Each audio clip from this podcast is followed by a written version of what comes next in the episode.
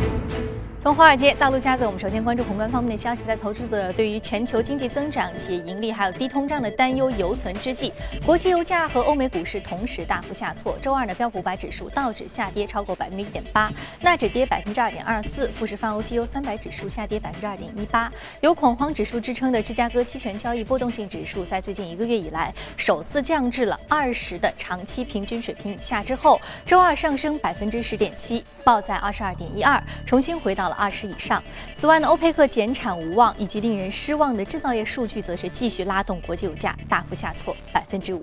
以石油为首的大宗商品连续暴跌，给能源企业带来降级之祸。继十天前，穆迪将一百七十五家能源公司放在可能降级的评级观察之列之后，另外一个评级机构标普昨天呢是宣布下调雪佛龙等十家投资级美国大型能源公司的评级，并将两大能源业巨头埃克森美孚和康菲石油的评级展望降为负面。国际油价前年和去年分别跌约百分之五十和百分之三十五。那今年一月呢，北海布伦特原油和美油一度双双跌破三十美元的历史性关口。好，接着我们再来关注一下美股财报季。目前呢，上市公司公布财报已经过半，上季度整体盈利和收入均是同比下滑，但是仍然好于预期。根据彭博统计，截至二月一号，已有二百一十六只标普成分股发布财报，整体营收下滑百分之二点五，盈利下滑百分之三点七。这其中呢，表现最差的是石油和天然气板块，其次呢是原材料板块。表现最好的是电信板块，营收增长百分之十三。IT 板块整体表现适中，但是以 Google 母公司 Alphabet 还有 Facebook 为代表的龙头企业表现出色，成为了本财季当中罕有的亮点。那金融市场低迷，经济数据不佳，市场对于美联储加息频次的预期在不断的降低。标普周二将对其美联储今年加息四数的预期从四次调整为两次，称低通胀和全球市场不确定性将会遏制联储的加息步伐。目前预计联储在三月份会议上将会按兵不动，而今年将仅仅加息两次。此前标普预计联储将会在三月份的会议上进行今年的首次加息。二号还有两家央行公布了利率决议，其中的澳大利亚和印度央行均宣布维持利率水准不变。此举呢符合市场预期，但是两家央行均透露出未来再宽松的可能性。路透最新的调查显示，超过一半的经济学家预计印度央行六月底可能至少降息二十五基点，因为通胀压力下降。部分经济学家表示，最早可能于三月开始降息。好，刚刚浏览完了宏观方面的消息啊，接下来我们来关注美股三大指数的一个变化情况。看到美股三大指数昨天收盘是全线下挫的，道琼斯分明指数下跌百分之一点八，纳斯达克综合指数下挫百分之二点二四，而标普百指数的跌幅是达到了百分之一点八七。好，接下来我们再来关注到第一财经驻纽约记者葛维尔在收盘之后给我们发回的报道。早上，主持，堪萨斯地区联储主席 Ether George 周二表示，鉴于美国经济基本面的强健，美联储应该继续调升利率。而对于近期金融市场的波动，这位公开市场委员会的投票成员认为其影响并不会很大。企业财报方面，谷歌母公司 Alphabet 在周一盘后公布财报，营收和盈利均好预期，广告收入实现百分之十七的增长，股价上涨。Alphabet 能否长时间取代苹果成为市值最高的企业，还是一个未知数。但也许从历史数据上来看呢，争夺这一宝座并不是一件太值得高兴的事情。从1990年代至今，微软、通用电气、思科、埃克森美孚和苹果等问鼎全球市值榜首的企业，在市值登顶之后呢，都遭遇了投资者的获利回吐。另外，埃克森美孚隔夜公布财报，上季度每股盈利六十七美分，比预期好的六十三美分稍稍好出。不过，较去年同期的一点三二美元呢，依然是出现了近百分之六十的下滑。同样的，营收也较去年同期的八百七十二点八亿美元下跌到了五百九十八点一亿美元。该公司股价下跌约百分之二点五。作为相对抗跌的能源类权重股，过去十二个月，埃克森美孚的股价跌幅在百分之十左右。主持人，好的，非常感谢各位给我们带来有关于市场观点的一些汇总。这也是正在直播的从华尔街到陆家嘴。在今天节目当中，我们继续将就日本刚刚推行的负利率政策来聊一聊全球央行的宽松趋势。好，马上进入到今天的节目。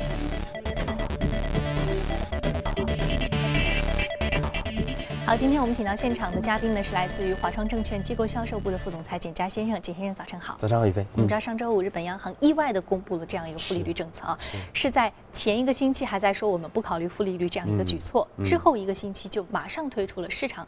完全是一个似乎不太能够准备好的一个状态啊。但是我们看到现在全球央行也包括欧洲央行将继续加码负利率的宽松政策。嗯。那么美国的美联储加息的步伐也是放缓了，所以整个。资金面相对是比较宽松的，那你认为目前这样各国央行的这样一个宽松举措，就是说他们是目的一致的，还是说不同的政策之间其实有比较明显的分化和不同的目的性？对啊，其实我们看到，其实，在。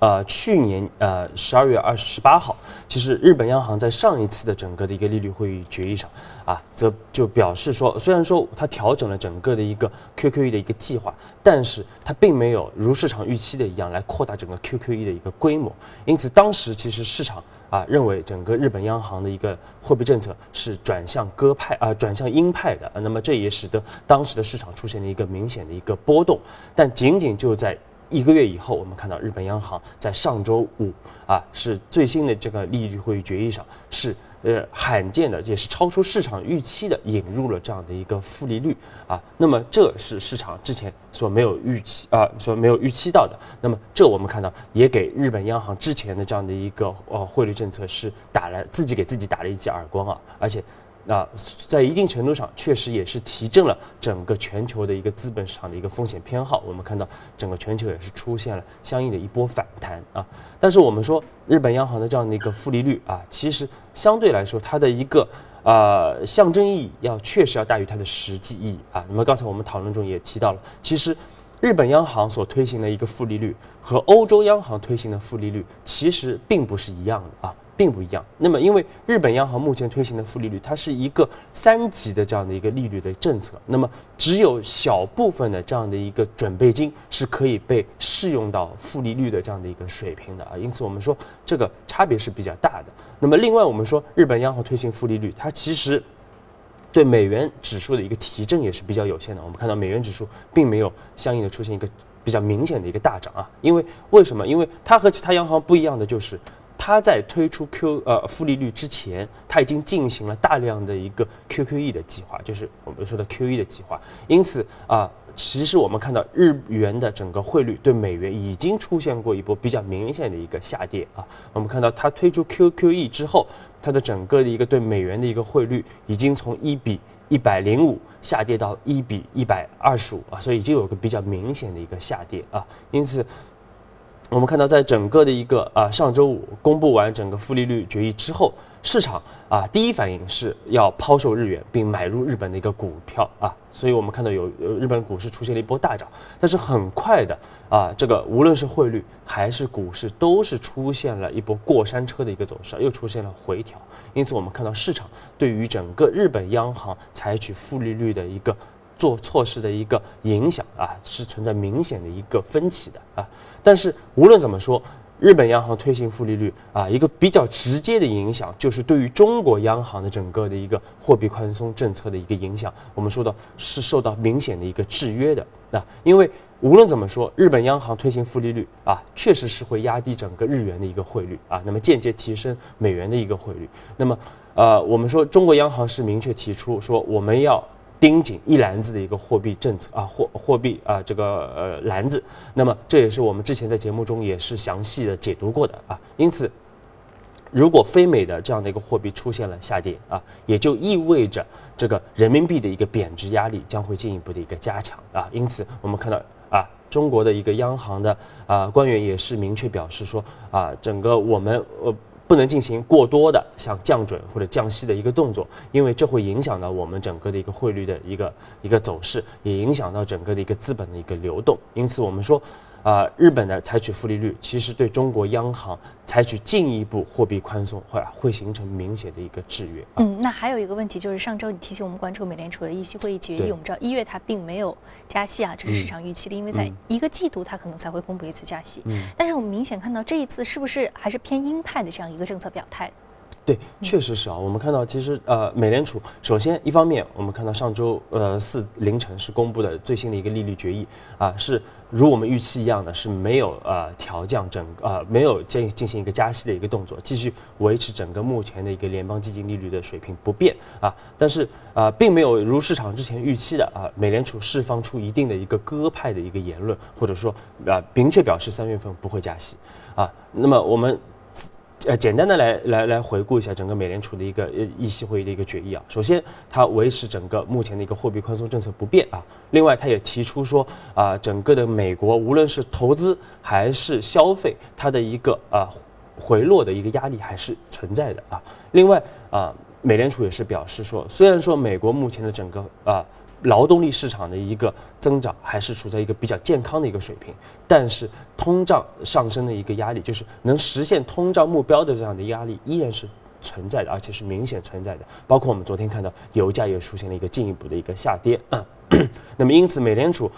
呃后续的整个的一个加息的时间点和加息的节奏还要观察。后续的整个的一个经济数据的一个变化啊，那么另外，美联储强调它不会扩大整个的一个啊，不会缩小整个的一个资产的负债表。那么总体来说，我们说它的观点看上去是偏鹰派的，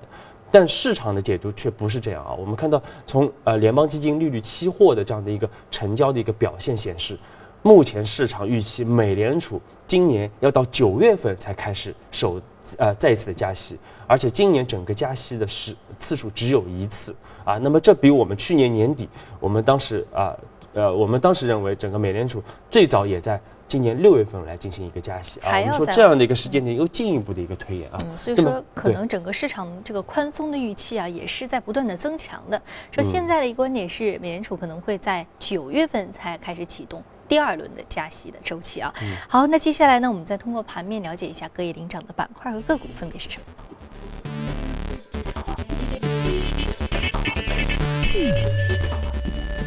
生物技术、服饰、玩具、商业软件和服务，还有电气设备的板块当中的个股是领涨的。那我们今天要说到的是美泰玩具上涨幅度百分之十三点八三，目前的价格是三十点四六美元每股。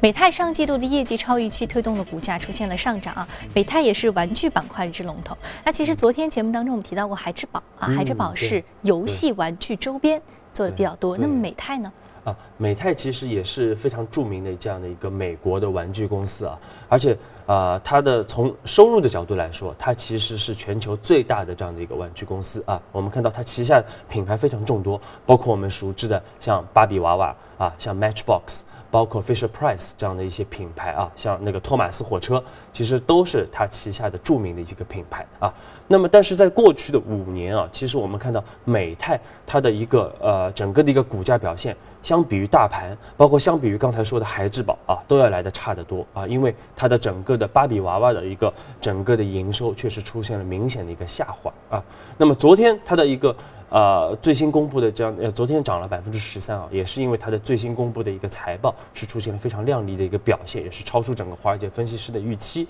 而其中我们看到最主要的它的一个营收的增长是来自于像这个玩具的汽车，呃，叫 Matchbox，包括 Fisher Price 这样的一些呃儿童品牌的儿童产品的这样的一个销售。那么啊，其中很大的一块是来自于中国市场的这样的一个成长啊，中国市场的这样的一个收入的一个增长。因此，我们看到啊，随着中国的整个的一个消费升级啊，包括中国推出二胎的计划，其实与儿童玩具相关的这样的一些产业，我们看到整个的一个增长还是非常的亮丽的。嗯嗯，好，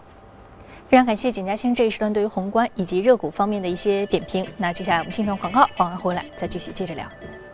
欢迎回来，这里是正在直播的从华尔街到陆家嘴。接下来浏览组最新的全球公司资讯。在二零一六年房地产市场去库存为基调，多个城市限购取消，总体政策环境偏松的情况之下，无论是房产开发商巨头，还是线上与线下的房产中介，都对于二零一六年的楼市充满信心。今天的对话华尔街，我们来听听在线房产服务平台乐居控股 CEO 对于房地产市场的看法。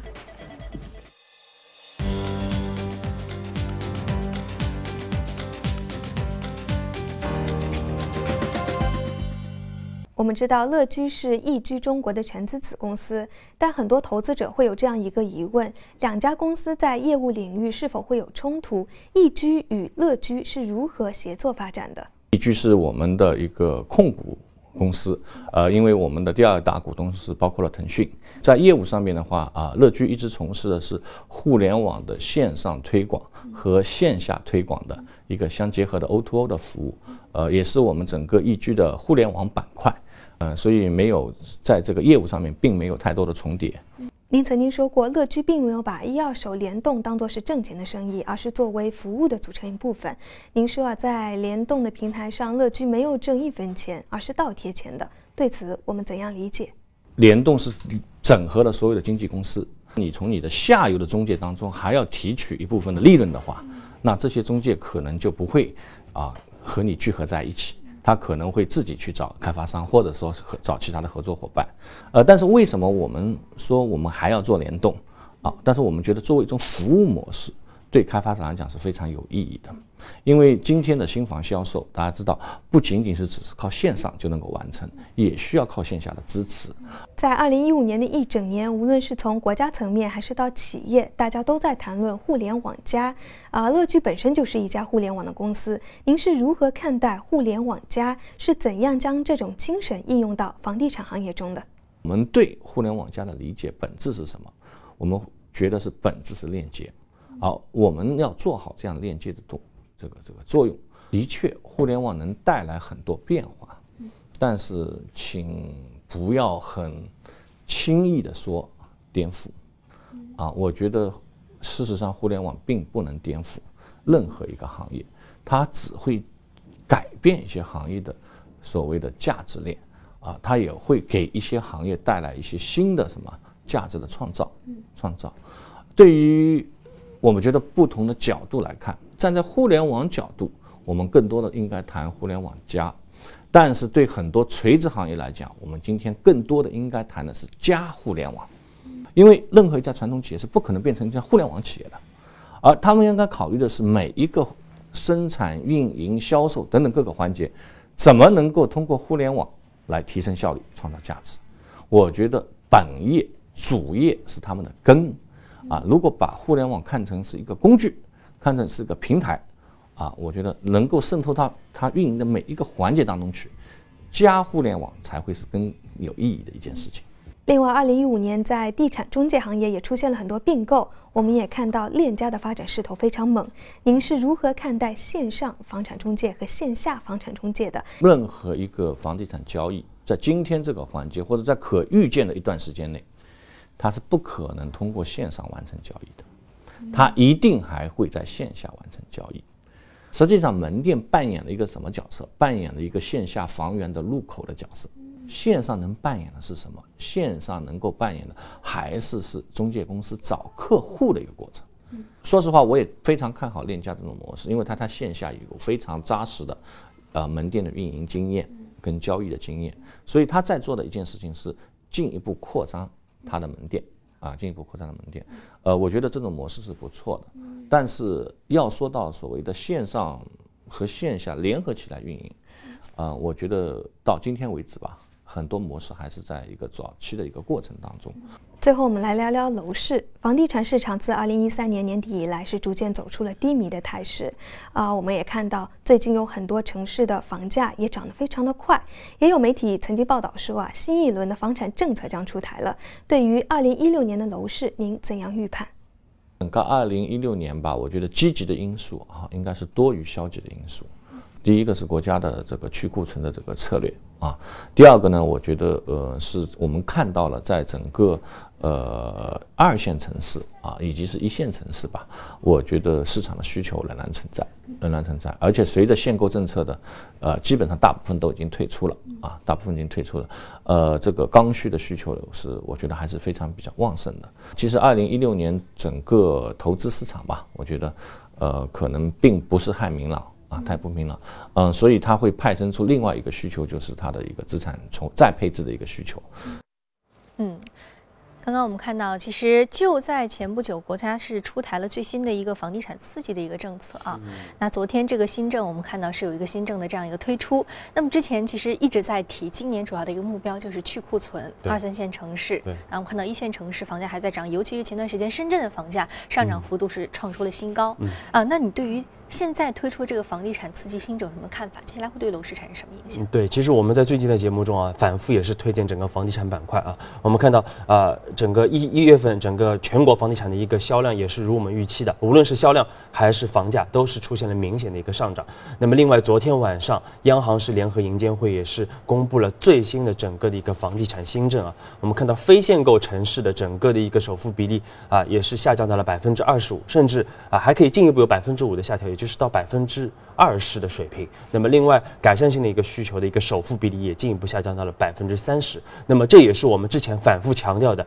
整个目前房地产政策。呃的一个空间啊，整个环境还是偏向于宽松的啊，因此这对于未来几个月的整个的一个房地产销量，我们认为还是会有明显的一个提振的。因此还是建议投资者要关注整个房地产板块的一个投资机会啊，特别是像房地产金融啊，一些转型类的房地产，包括一些房地产里边的国企改革的这样的一些个股的机会，还是值得建议这个投资者重房地产板块个股还是非常值得关注的啊。好，接下来我们继续来关注到的是公司方面的消息。根据彭博的消息，中国化工。工集团正在接成接近达成协议啊，以四百三十七亿瑞朗，约合是四百二十八亿美元现金收购瑞士农业化学巨头先正达的控股权。这一价格呢，较其周一收盘价溢价交易百分之二十四。那报道称，交易最早可能会在今天宣布。如果说交易得以完成，这将是迄今为止中国企业进行的最大一笔的海外收购。不过，分析师警告，交易将会面临严格的监管审查，特别是美国的审核。意大利跑车生产商法拉利称，今年呢将会交付七千九百辆汽车，较去年增长百分之三，增速较二零一五年的百分之六有所放缓。那分区域来看，二零一五年法拉利在中国区销量大幅下滑，在美国和日本的销量则是有所上升。受到这个消息的影响，法拉利股价暴跌，较 IPO 高位已经跌去了超过百分之四十，创下历史新低。好，刚刚我们送来了有关于公司方面的消息啊，接下来我们来说一说的是人工智能板块的一只个股 Alphabet，也就是。Google 的母公司，我们来说一下 Google 母公司的这样一个核心业务的目前的现状。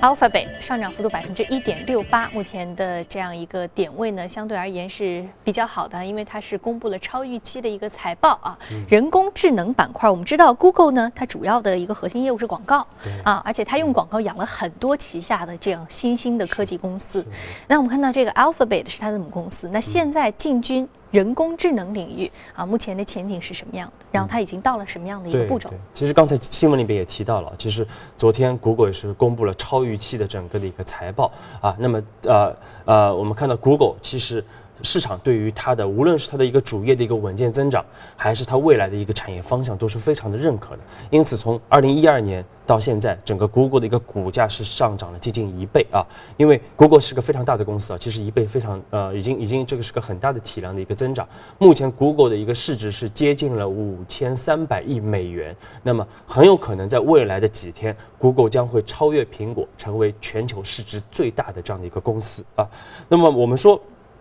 其实，呃，刚才主持人也说了，其实包括呃，Google 的首席执行官啊，Larry Page 也在也强调，虽然目前 Google 的整个的一个营业的收入，呃，包括利润，主要是来自于广告，特别是移动广告的这这样的一个收入，但是 Google 更关注的是一些新兴领域的一些投资，包括我们今天要说重点要说的，像人工智能啊，也包括像自动驾驶汽车啊，像一些医疗的一些技术啊，还有一些快速的一个网络的接入。那么其实就在上周，整个人工智能其实是迎来了一个里程碑式的这样的一个事件，因为上周 Google 的这样的一个 DeepMind 的这样的一个团队在 Nature 最新的一个 Nature 杂志上是发布了他们的一篇文章，那么也是宣布 Google 的的它的一个整个的一个核心的算法啊，这个人工智能的一个算法是战胜了欧洲的围棋冠军廖辉啊啊，同时也是战胜了。其他的百分之九十九点八的这样的一个围棋的 AI，那么这我们说是一个，啊，也说明整个人工智能已经越来越接近人类的直觉啊，这是一个非常具有标志性意义的这样的一个事件。那我们说，Google 它开发整个的一个 DeepMind，其实 DeepMind 是它两年前收购的一家公司啊，它的创始人啊哈耶比也是一个集人类神经学和呃计算机学双重呃这个这个背景的这样的一个顶尖的一个人才。那我们看到 DeepMind 这个公司，它帮助一方面帮助 Google 来。进一步拓展它的一个核心的一些业务，包括它的搜索业务啊、日历的业务啊、这个邮箱邮箱的业务，包括自动驾驶的一些业务。那么，另外，Google 把会把它的一个 DeepMind 这样的一个算法是植入到它目前重点投资的机器人领域，那么帮助机器人来更好的来增加它的一个自我学习的功能。那么，另外，DeepMind 也会啊这个进行一些在科学研发上也进行一些这个这个这个探索。那么，特别是一些疑难杂症的一些治疗，包括一些新型的一些治疗技术的一个一个一领域的一个投资。但是，我们说，我们看到 Google 在收购 DeepMind 后不久啊，它其实就在公司的内部是建立了一个人工智能的伦理委员会。那么，这样的一个伦理委员会最大的一个职能。就是啊，防止人工智能会被被进行一个滥用，因为我们知道，无论是著名的大大大有名的大鼎鼎有名的这样的一个物理学家 Steve 霍金，还是现代的钢铁侠 Elon Musk，都明确提出过，人工智能可能是本世纪人类最大的一个威胁。因为很多的科幻电影，其实在十年以前就开始预测，如果说机器人，其实也就是现在我们说的人工智能，对，呃，如果它具备了比人类更加敏锐的。这样一个感官、听觉，甚至是思想的话，可能人类就无法控制这些机器人。所以说，接下来可能会使得人类变成一个非常被动的局面。对，但是我们说整个产业趋势啊，确实是不可逆转的。确实是不可逆转。因此，我们还是建议投资者要关注这个领域的这样的一个投资机会和啊，这是一个非常重要，应该是全球最重要的、未来人类最重要的这样的一个投资的一个领域和这个重一个行业啊。因此，还是建议要重点关注其中的一个投资机会啊。好的，非常感谢简家先生这一时段给我们带来的点评。这里是正在直播的，从华尔街到陆家嘴，您有什么样的意见和建议，可以通过微信留言。此外，您可以到荔枝和喜马电台搜索“第一财经”进行收听。好，节目的最后，我们继续来说一说各具特色的猴子。如果说啊，自拍神器出现在猴子面前会什么样？一些猴子表现出了爱美的天性，创作出了各种自拍照。而且呢，在度，两只猴子成功救助了因为触电而昏迷在铁轨上的同伴，亲身演绎了什么叫机智和情谊。